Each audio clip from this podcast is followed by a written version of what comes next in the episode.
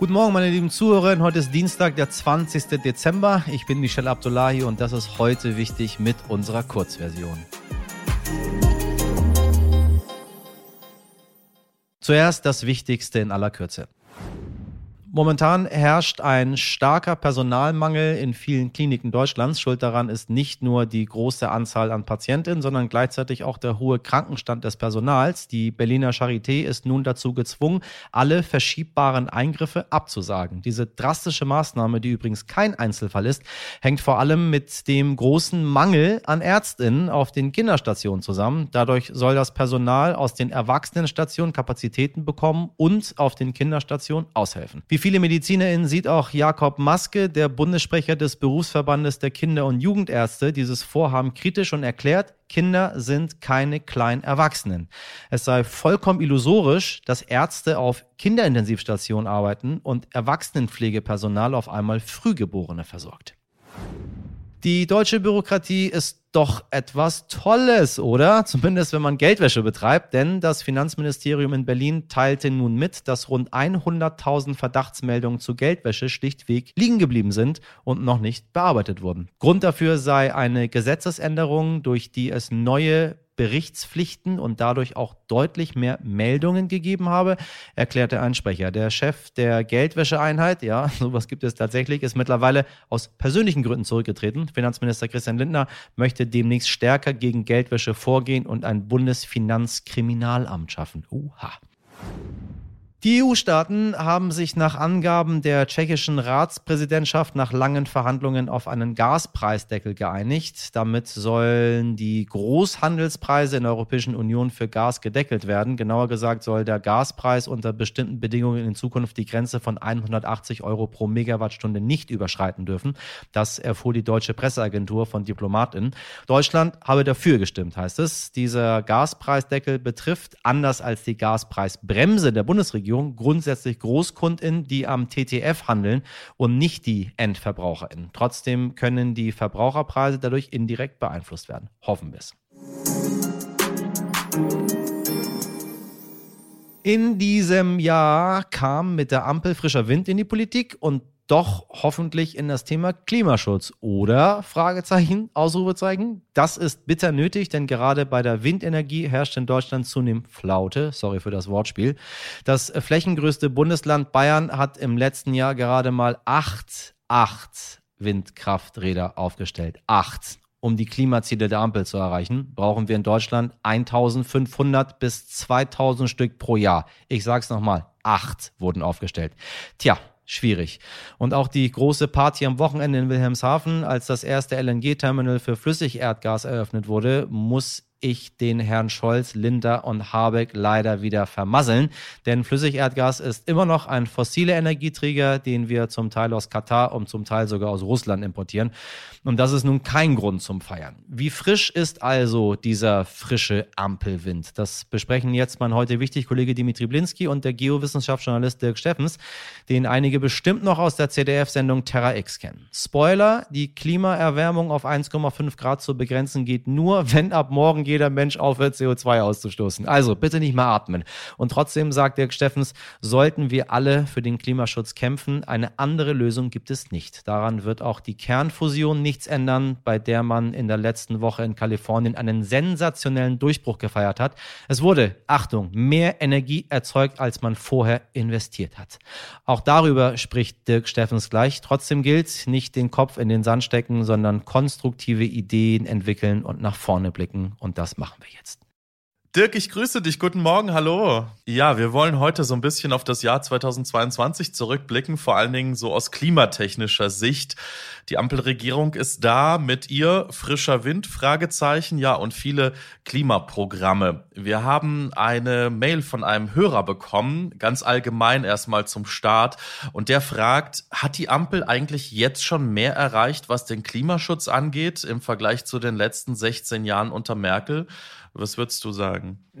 Eher ja, das ist ja aber auch leicht gewesen, weil wir in den 16 Jahren vorher quasi nichts erreicht haben. Also, und wenn man von null hochzählt, dann sind auch sehr kleine Erfolge schon Erfolge. Da gehen wir gleich nochmal genauer drauf ein. Ähm, lass uns erstmal auf die Weltklimakonferenz äh, zurückblicken in Ägypten. Wir haben da oft drüber berichtet. Ähm, es gab eine Abschlusserklärung und äh, die rund 200 Staaten haben bekräftigt äh, ihren früheren Beschluss und haben ja die Verbrennung klimaschädlicher Kohle heruntergefahren.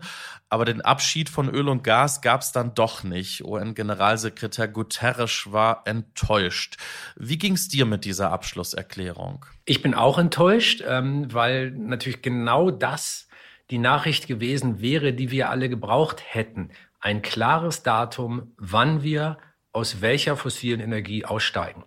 Und das ist jetzt nicht nur der Wunsch äh, eines, eines Klimaschützers, sondern das ist natürlich auch der Wunsch der Wirtschaft. Also wenn du ein großes Unternehmen führst, das äh, klimarelevante Produkte herstellt oder bei der Produktion äh, klimarelevant ist, klimaschädlich ist, dann ist es ganz wichtig, dass du Planungssicherheit hast. Du musst genau wissen, bis wann kann ich denn welches Produkt überhaupt anbieten? Bis wann kann ich das so und so produzieren?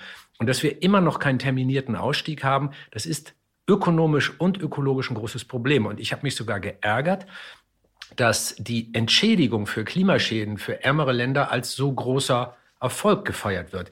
Denn gehen wir doch mal einen Schritt zurück gedanklich und überlegen uns, was bedeutet das eigentlich? Das bedeutet, dass hier nicht die Krankheit behandelt wird, sondern die Symptome. Und wenn man Symptome behandelt, dann fühlt man die Krankheit weniger und der Handlungsdruck wird geringer.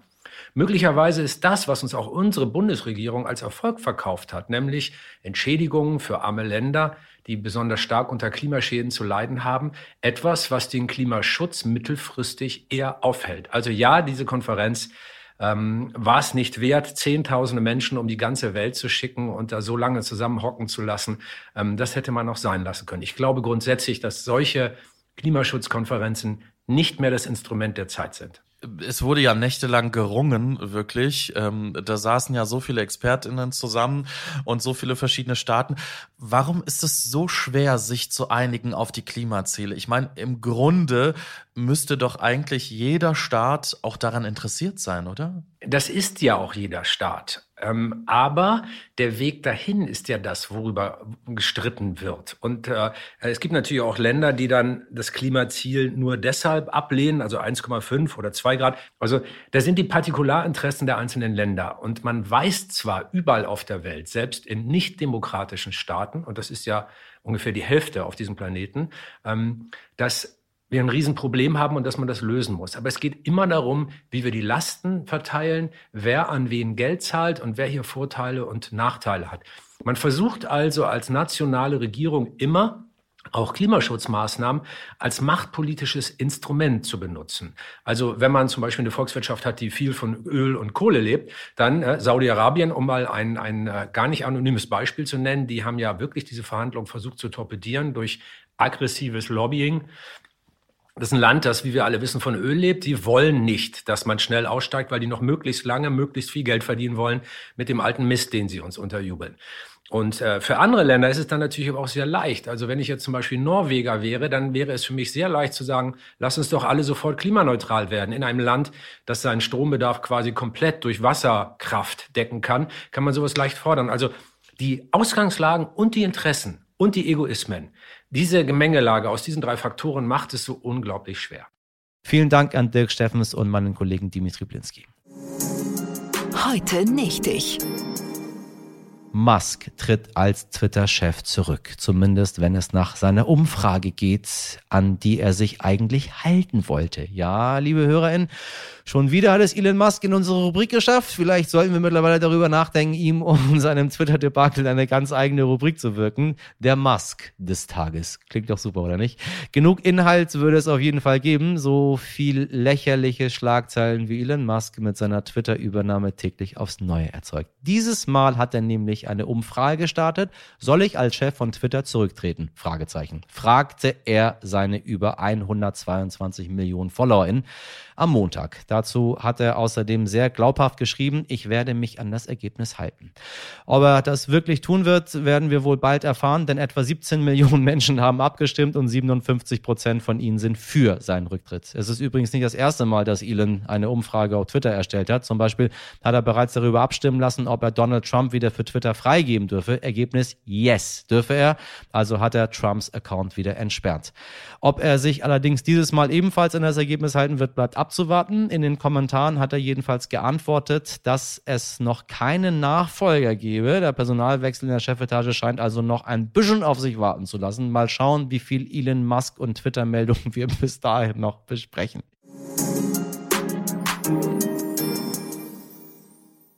Das war's von heute wichtig an diesem Dienstag von meinem wundervollen Team. Die Vollversion des Interviews hören Sie natürlich in der Langversion auch auf der kostenlosen RTL Plus Musik App unter Podcasts. Und Sie wissen, heute wichtig jetzt stern.de ist die Adresse, wo Sie Ihren Senf zu unserem Podcast dazugeben möchten, ob süß oder scharf oder mittelscharf oder richtig doll Düsseldorfer. Tun Sie es. Wir freuen uns. Wir lieben Senf. Haben Sie einen schönen Dienstag. Machen Sie was draus. Ihr Michel Abdullahi.